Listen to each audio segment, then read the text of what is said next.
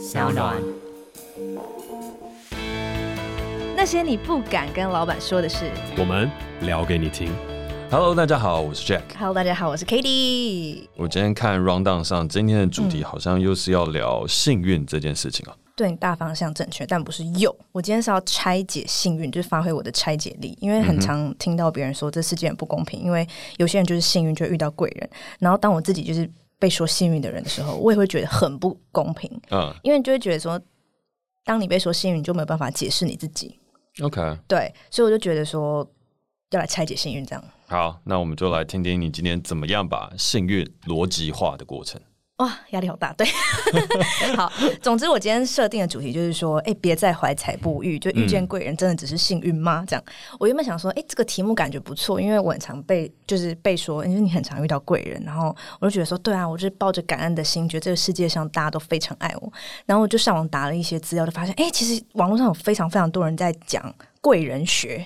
这件事情就是把遇到贵人当做一门学问然后我就上网查了很多很多的资料，然后我在上面 rundown 上面有拣选出我自己觉得可能我比较同意，然后比较想要聊的方向，这样。好，然后我很早以前就听到说，贵人通常是来自弱连接，就是说人都会有分强连结跟弱连结。所谓强连结，就是说像你的家人啊、你的朋友，就是非常非常亲密关系，就是你一出生，然后你成长过程中就会遇到紧密连接的人。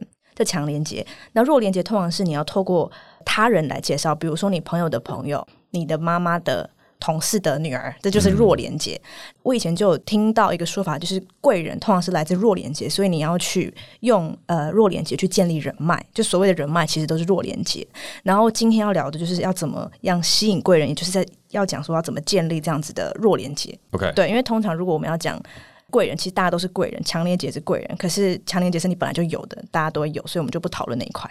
然后我就在网网络上呢，就当然是找很多资料，就大概把贵人分成三类，就是这所谓的弱连接的，就是会想帮助你的人，通常有三类。第一种就是以利益导向的，就是那种像投资人，就是他帮助你是为了要投资你，就是你日后要给他回报，就是说你一定要赚钱给他，或是各种形式的回报，他是为了回报而投资你，或是帮助你的。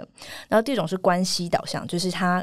帮助你是为了想要跟你建立关系，他认为你是一个值得建立的人脉。他觉得他想跟你当朋友，或者想要跟你，反正就是他会觉得你是日后他可以利用的一个人脉。嗯，然后第三个就是纯欣赏导向，就是那种天使贵人，他就觉得哦，你这个人真的很棒，很有才华，就他一定要帮助你，一定要帮你一飞冲天，这样大概是分这三种。嗯、然后后来我在网络上看到一个叫李笑来，李笑来他是一个比特币首富，他有这个 title 啦，就是我看到他有这个 title 这样。嗯、然后他就之前在知乎上发表一篇文章，叫做《遇见贵人的方法》，然后很多人转载，很多人在讨论这件事情。嗯，然后里面。的列了非常多点，就是怎么样遇到贵人。然后我自己觉得有一些我没有那么同意，也不是不没有那么同意，有些没有那么觉得他值得被提出来。这样讲好像很像，但就是觉得好像还好这样。所以我就挑了几个我觉得可以讨论的点。这样，他前面有说，就是其实一个人会成功，呃，很尝试有很多人希望他成功，所以他才会成功。他说，所以反过来说，如果一个人。很多人不想要看到他成功，他就很难成功。他讲这句话就是在讲说，就是做事在人，成事在贵人。所以他讲贵人就真的很重要。那他提出了三个，我觉得我自己也蛮认同的，就是对于遇到贵人的方法。就第一个是你乐于分享的人，然后不耻于求助的人，然后跟不会给他人制造麻烦的人，这三个人他觉得。最适合遇到贵人，然后那时候我看完的时候，我就在回想，就是我整个人生，因为我就觉得，哦，我其实一直以来都蛮常遇到贵人的，然后我一直都觉得我很幸运，然后也很感激，就生命中的贵人。我觉得我相较于他人，就是可能比较明显的一个特点，就是就像李笑来老师讲的，就是我不耻于求助。嗯，这件事情就是我觉得我很乐于示弱，然后展现我自己的弱点。就我不会，就是不会，我不会装会，我就是不会，然后需要他人帮忙，所以我就呃很愿意分享自己的弱点，然后请他人来帮我。然后我以前也没有想过这会不会是我遇到贵人的一个关键，但后来就是因为我的那个幸运的故事嘛，就是我前男友说我幸运的故事，嗯、我就发现我跟他是光谱的两端，因为对他来说，请别人帮忙这件事是不好的，就是他会觉得说你自己。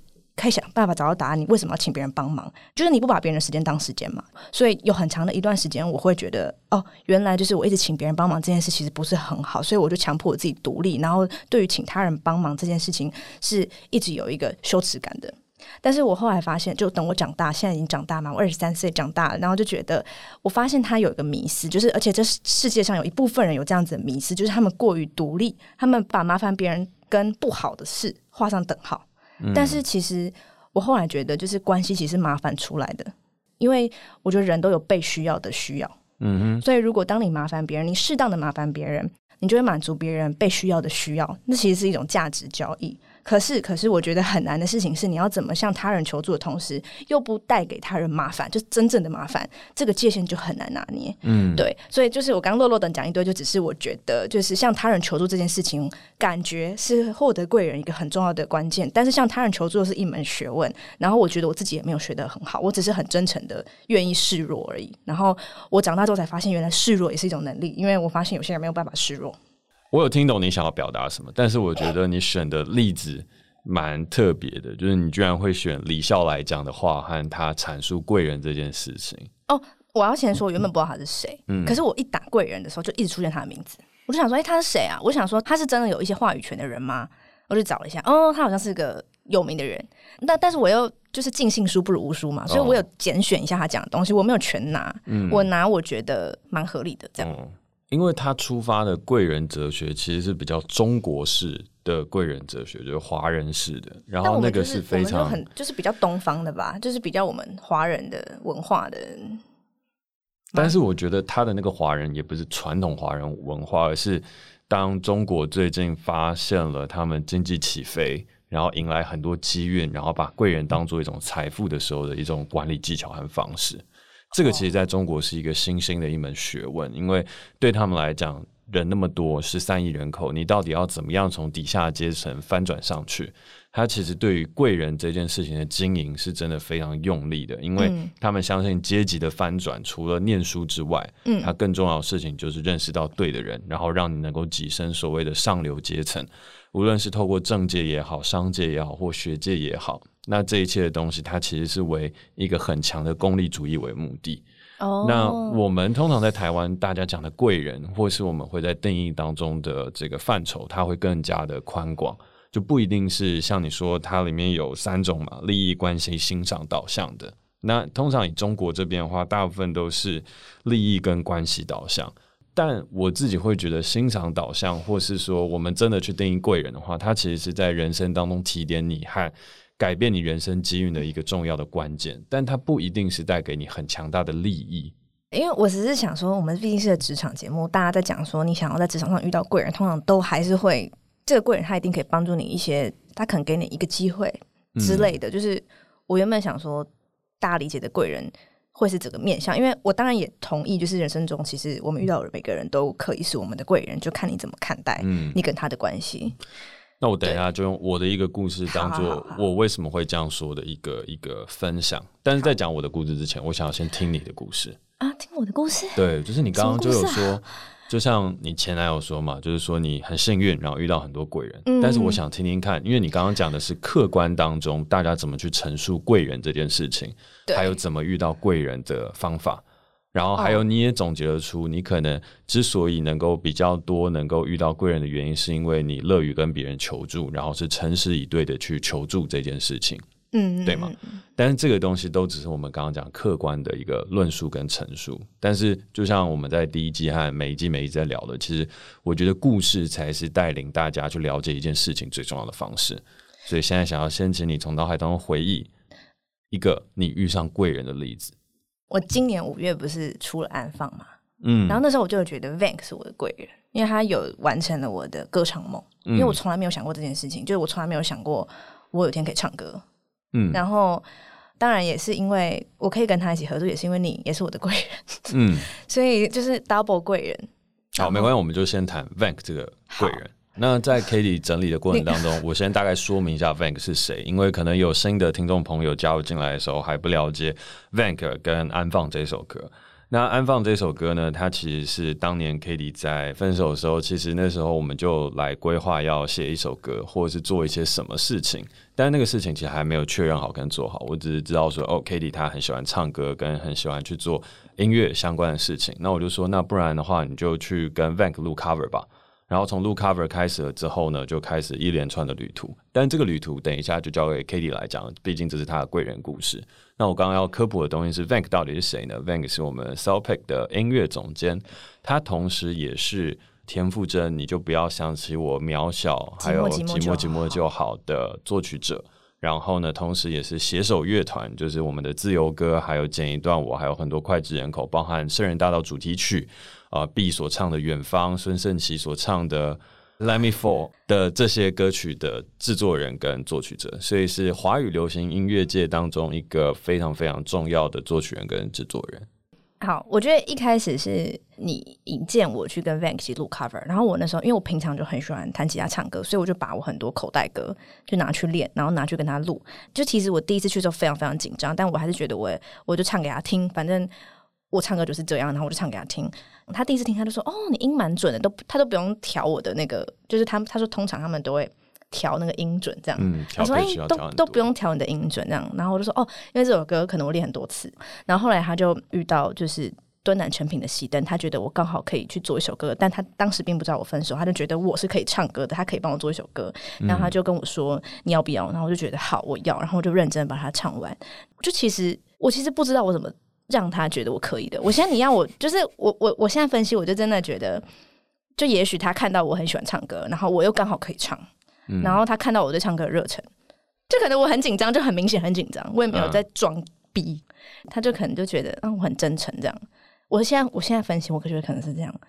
OK，因为你刚刚不是要我讲，然后我就去回想，我就觉得我每一段贵人经历我都是这样，我都不知道为什么他要帮我。那你有求助吗？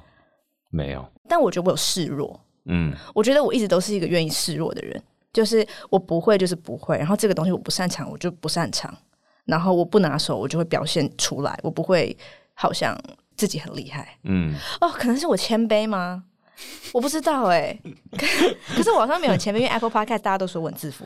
啊，对，但我不知道，我真的就我真的会觉得，我如果要想的话，我觉得就是因为我真诚，嗯，我不会装一个样子。所以我就觉得，其实从你出发的这个观点，就比李笑来他讲的好很多。就是我觉得遇上贵人的关键比较多是关于真诚，而不是说你一定是要示弱，或是你一定是要去欠别人什么，或是去找别人要什么的帮助。嗯，就是我一直在观察的事情，就像是中国式的贵人，就我那时候在思考的这个环节。他们很讲究是 give and take，就是我给你什么，我要拿回什么。嗯、所以呢，有些时候我这边凹了进去，反而有些人就可以丢过来一些东西，它好像就形成了一个连接性，或是创造变成一种，嗯、呃，我是你贵人的这样子一个想象。所以在中国的时候，大家就常常会说，哎、欸，我们约个咖啡聊一下这样，然后会说，哦，我最近有什么样的案子啊，或者最近有什么样的东西，我们赶快来兜一兜，或者我们来聊一聊。就其实大家在聊的这种贵人，通常都是长这样子。可是我其实一直都并不觉得像这样子的人叫贵人，那些人就是最多就是生意伙伴跟投资人。请问他帮助你的人生当中成长了多少，或你真的为什么会足以称之他为贵人呢？这不过就是一场 give and take 的生意罢了。就是从我的角度来看这件事情。嗯，那为什么我会说，请你回想一下？因为我觉得对于贵人当中的定义和我自己所看到、你所遭遇到的贵人，不能遭遇啊，你所遇见的，讲遭遇好像有点不太好。遇见，嗯，遇见的贵人，其实很多时候大家都是看到你的真诚，而这个也是我觉得遇见贵人一个很重要的契机跟状态。呃，我认同的事情是，你如果是一个装逼的人和一个故作坚强、很自负、很自傲的人，他是很难碰得上贵人的。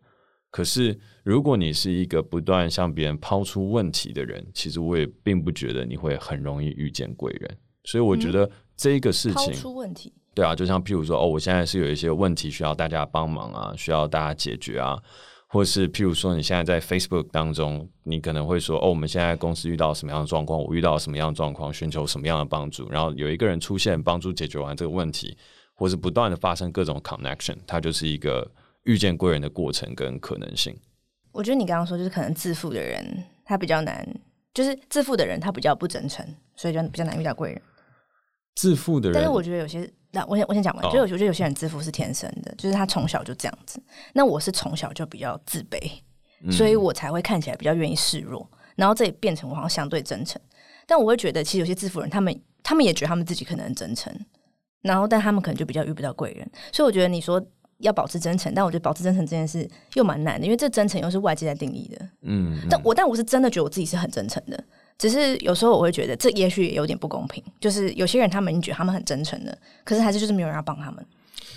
我觉得这还是有一点小小的差别，但我觉得这个差别就用我自己的故事作为开端好了。好，因为我其实也是一个很自负的人，就是我以前是这样，其实我现在也还是，只是我以前锋芒毕露，但是现在会比较内敛一些。但那也只是我自己说啦，外界都还是说啊，徐阿凯就是一个很自负的人，自傲、讨人厌，走开，拜拜。就还是有一派人是这样说我。好，但是呃，为什么要举这个故事呢？其实是因为有很多可能大家觉得看起来比较骄傲、比较自负的朋友，大家会觉得遇见贵人其实更加的艰难和困难。但我刚刚只是说他会把别人推得比较远，其实我觉得他们有绝对的关联性。举例来讲，在二零一四年我刚刚创业的时候，那时候我在做 Mr. Bartender 这一档影集，然后其实影集一推出来，那个结果真的是非常非常的差。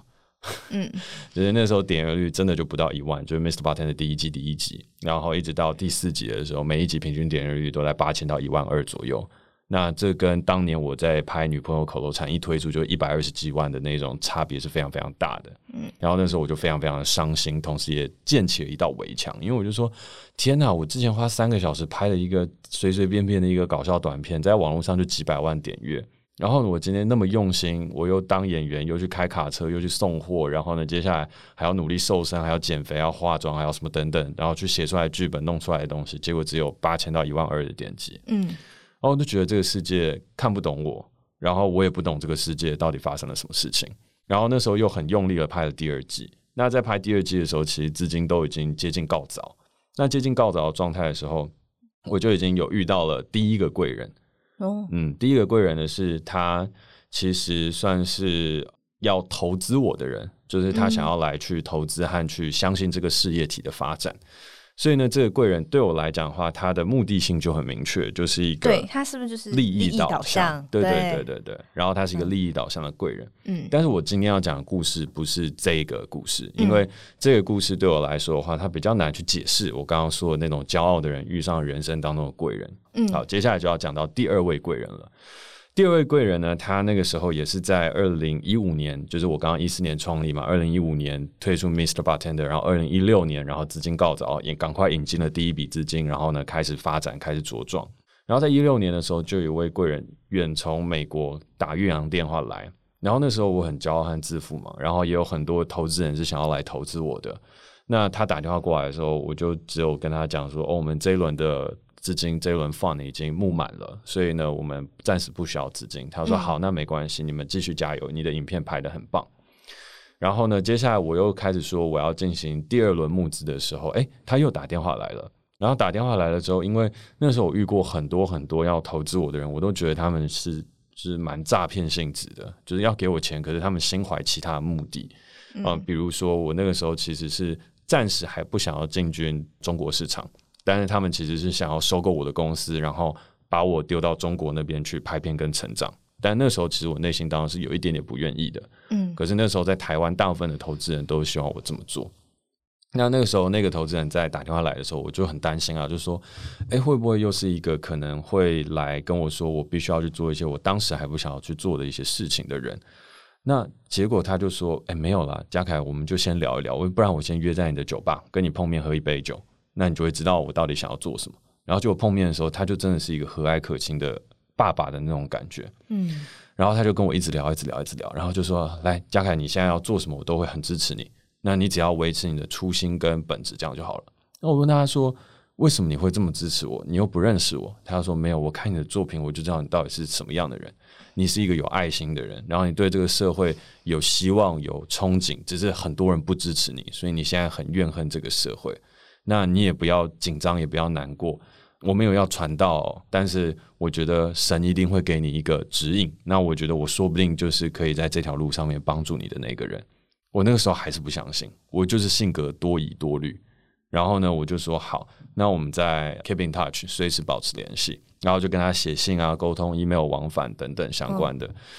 然后接下来他又再来台湾拜访了。那再来台湾拜访的时候，他就带我到他在台湾投资的一些房地产啊一些地方去参观。就是他说：“来，你看我是真的是有钱的，然后我也没有要从你身上得到什么。嗯、然后我觉得你真的很棒。然后我就说：哇，这人也真的太好了吧。然后呢，也告诉我人生当中很多的一些为人处事的一些哲理规则跟方式。然后呢，接下来呢，我就说好，那感谢你，我愿意。”就是接受你的投资，然后我们正式成为我们的股东的一个关系。但是更重要的事情是我希望你不只能够成为我的股东，我希望你可以成为我在这个事业当中的 mentor。mentor 这个位置其实是对我来讲很重要的，因为其他的董事、其他人我也都没有说哦，你可能是我的 mentor。但我就说我希望你可以变成我的 mentor，告诉我很多很多的故事跟事情。嗯。而在这后面的时候，我们就开始了很紧密的联系啊、接触啊，然后有很多人生上面的事情，我也都会跟他讨论。嗯，所以在这一连串的讨论过程当中，他也越来越认识我。然后在做电影《圣人大道》的时候，呃，我还飞到美国，就是借住他们家，然后呢去美国那边做音乐，觉得这真的是一段非常非常好的关联性。那在这个过程当中，为什么我会说他是我人生当中最重要的贵人之一呢？就是因为他其实，在我们那时候电影《圣人大道》啊，他其实在拍摄的过程当中，因为有一笔新增的呃拍摄的款项突然多出来了，那其实我当时是没有钱可以去周转这整件事情，所以我当时也还不敢跟我爸妈讲，那我就先打电话给这位天使，然后也是我这位贵人说，呃，我现在可能有遇到这个困难，那你可以帮助我吗？他就说：“当然没有问题，我觉得你做的事情都会是对的，也会是好的。你是一个好人，所以我会帮你。那这个东西和这个故事讲到现在，大家就会觉得：哦，你真的遇到一个好好的人哦，Jack，你真的是太太太太太幸运了吧，对吧？这样听起来，我应该比你幸运个大概一百倍，应该有。可是我刚刚想要讲的事情是，他其实是你这个人真不真诚。”其实我觉得遇到贵人，他很看你这个人是否真诚。你可以骄傲，你可以示弱，你可以是千百种不一样的样态，但是你一定要是一个真诚的人，贵人才会愿意来帮助你，你才有机会吸引到贵人。所以我觉得这是贵人法则当中对我来讲的第一点：你做人要真诚，让人可以了解你的本质。我觉得这非常的重要。无论你要透过你的作品、你的相处、你的为人怎么样的任何一种方法。来去呈现出你的真诚，真诚永远都是第一优先，因为要帮助你的人，他一定要有把握认知到你到底是谁。嗯，如果你是一个防备心很重，然后我也看不穿你的这个人或是这个状态的话，这些人就算有能力，也不会成为你的贵人。嗯，我觉得这是第一点，你一定要能够真诚的让别人知道你到底是谁。嗯，而第二点的事情是，我觉得这是几率。几率的原因，就是因为你到底要让多少人认识你，以及你有机会去认识到多少的人，因为它就是一个分子分母的比例嘛。在这世界上，假使呃你遇到你贵人的比率可能是千分之一或是万分之一，那你多认识一千人，多认识一万人，是不是更有机会可以去认识到你生命当中的贵人呢？所以我觉得多认识人，这也是非常非常重要的。嗯，也就像是当年为什么会认识了这位。对我来讲，生命当中非常重要的贵人，就是因为我的作品代替我发声，让我被更多人认识和看见。所以，我觉得当创作者和做作品的人，他其实有一个还蛮幸运的事情，就是我们可以让我们的作品代替我们说话。而只要遇到看得懂你和听得懂你作品的人，他就很有可能可以成为你生命当中的贵人。然后，第三件事情，我们刚刚讲，第一个是真诚。第二个是你认识的人和被认识的状态要够多，嗯，然后第三个我觉得有一个很重要的事情是，一开始请不要以利益出发为导向去思考贵人这件事。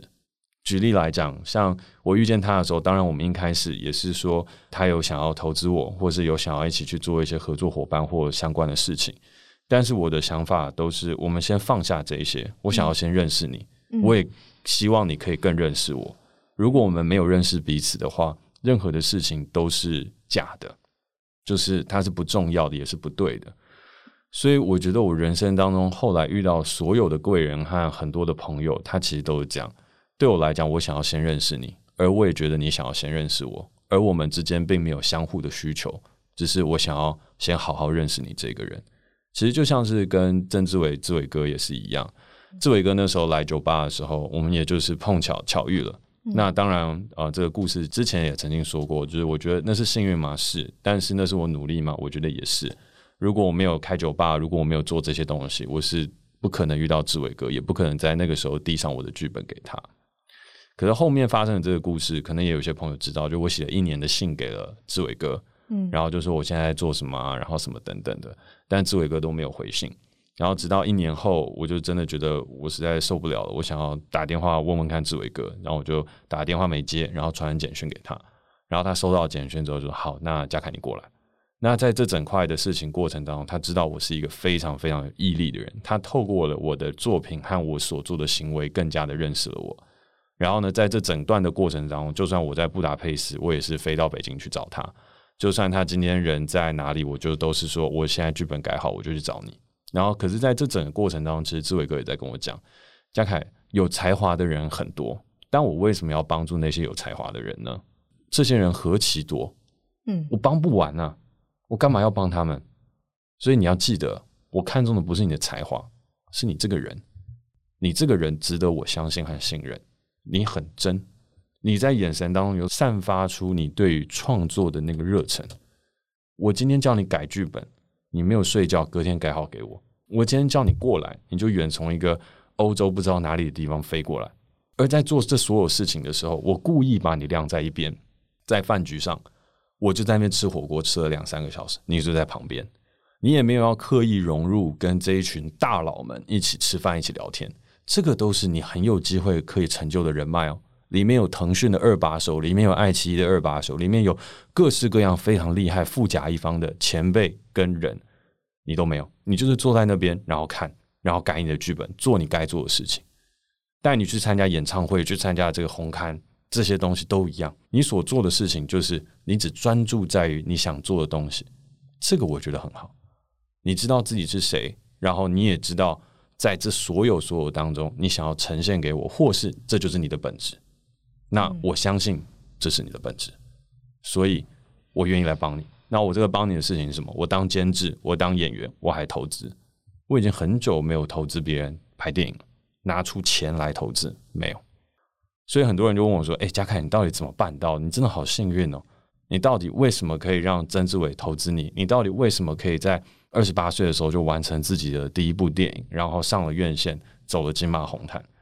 为什么你周边总是能够遇到这么这么多的人？我觉得真诚永远是摆第一优先。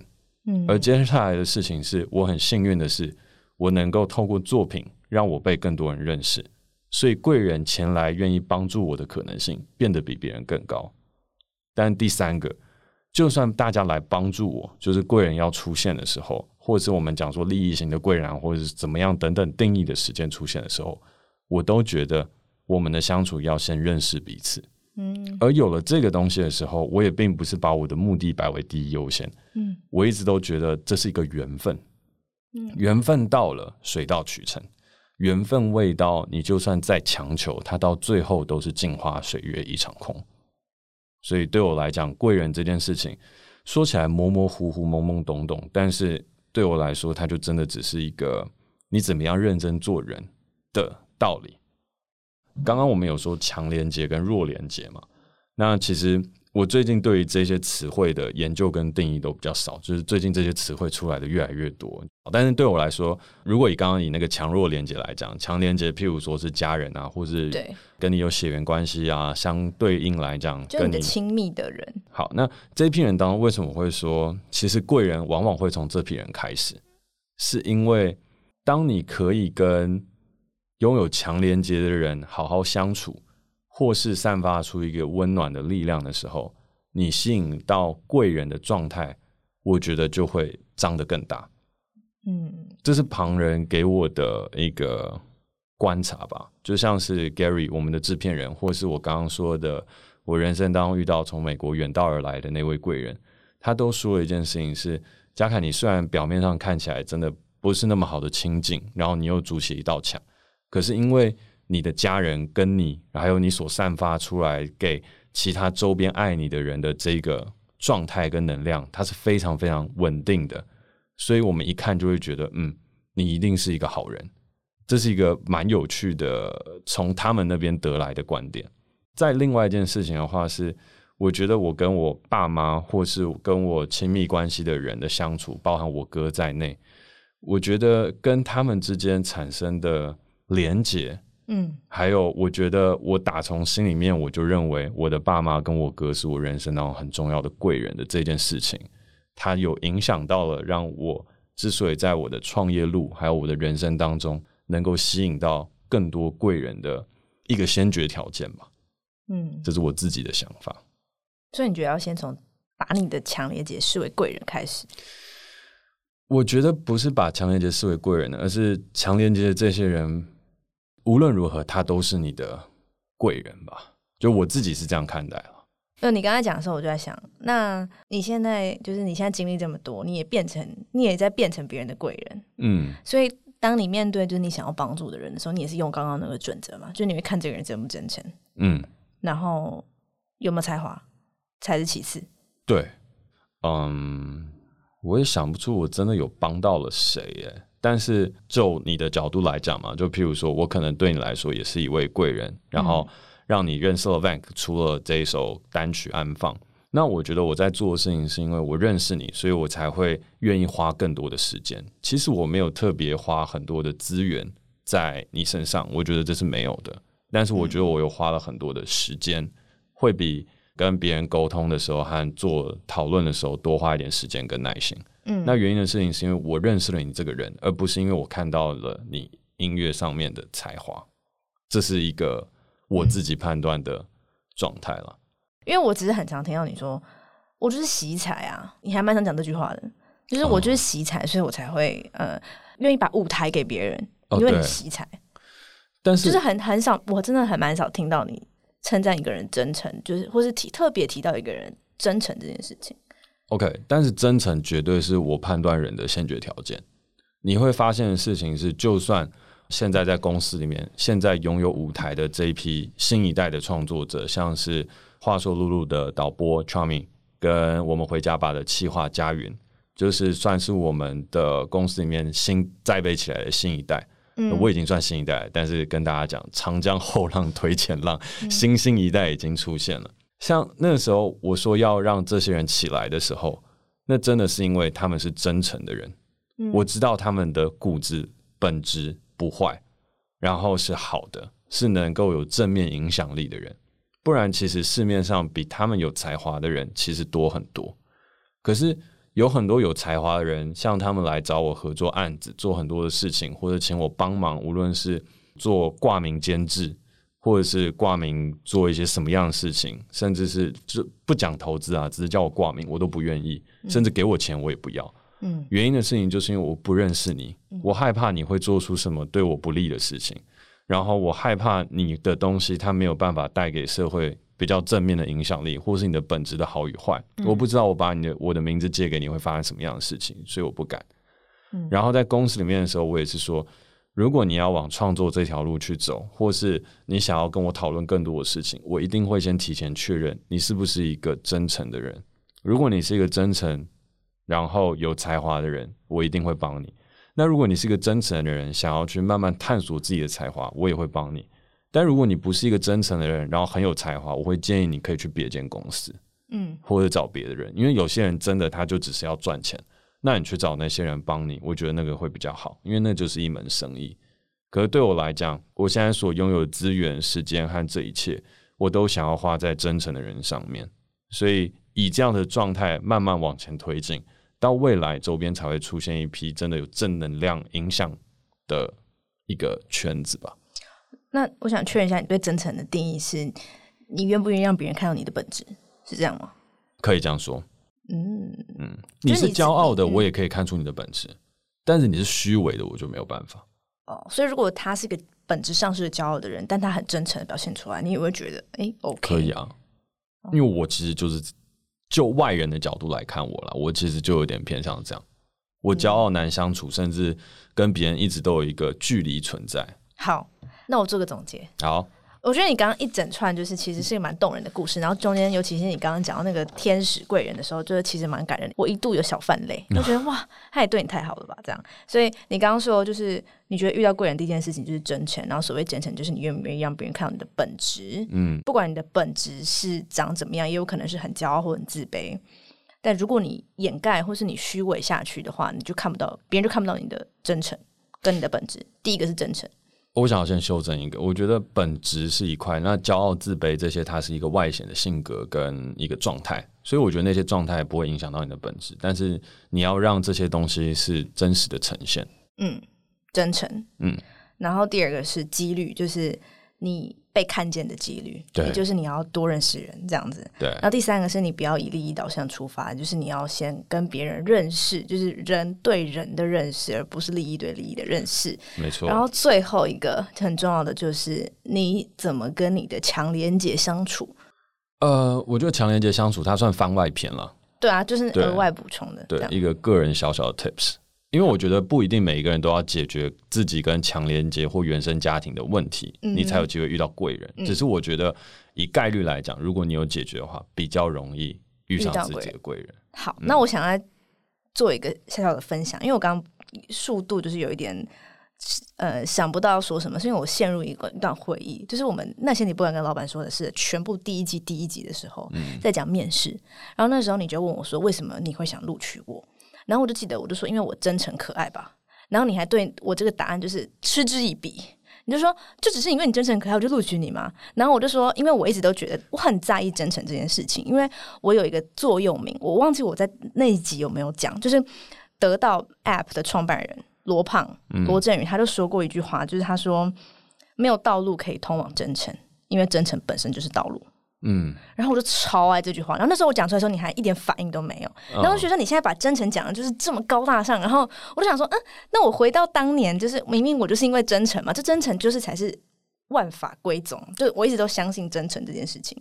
然后我就觉得，只是我就突然陷入回忆，就是第一季第一集的时候被你有一点就是在那边掉这样。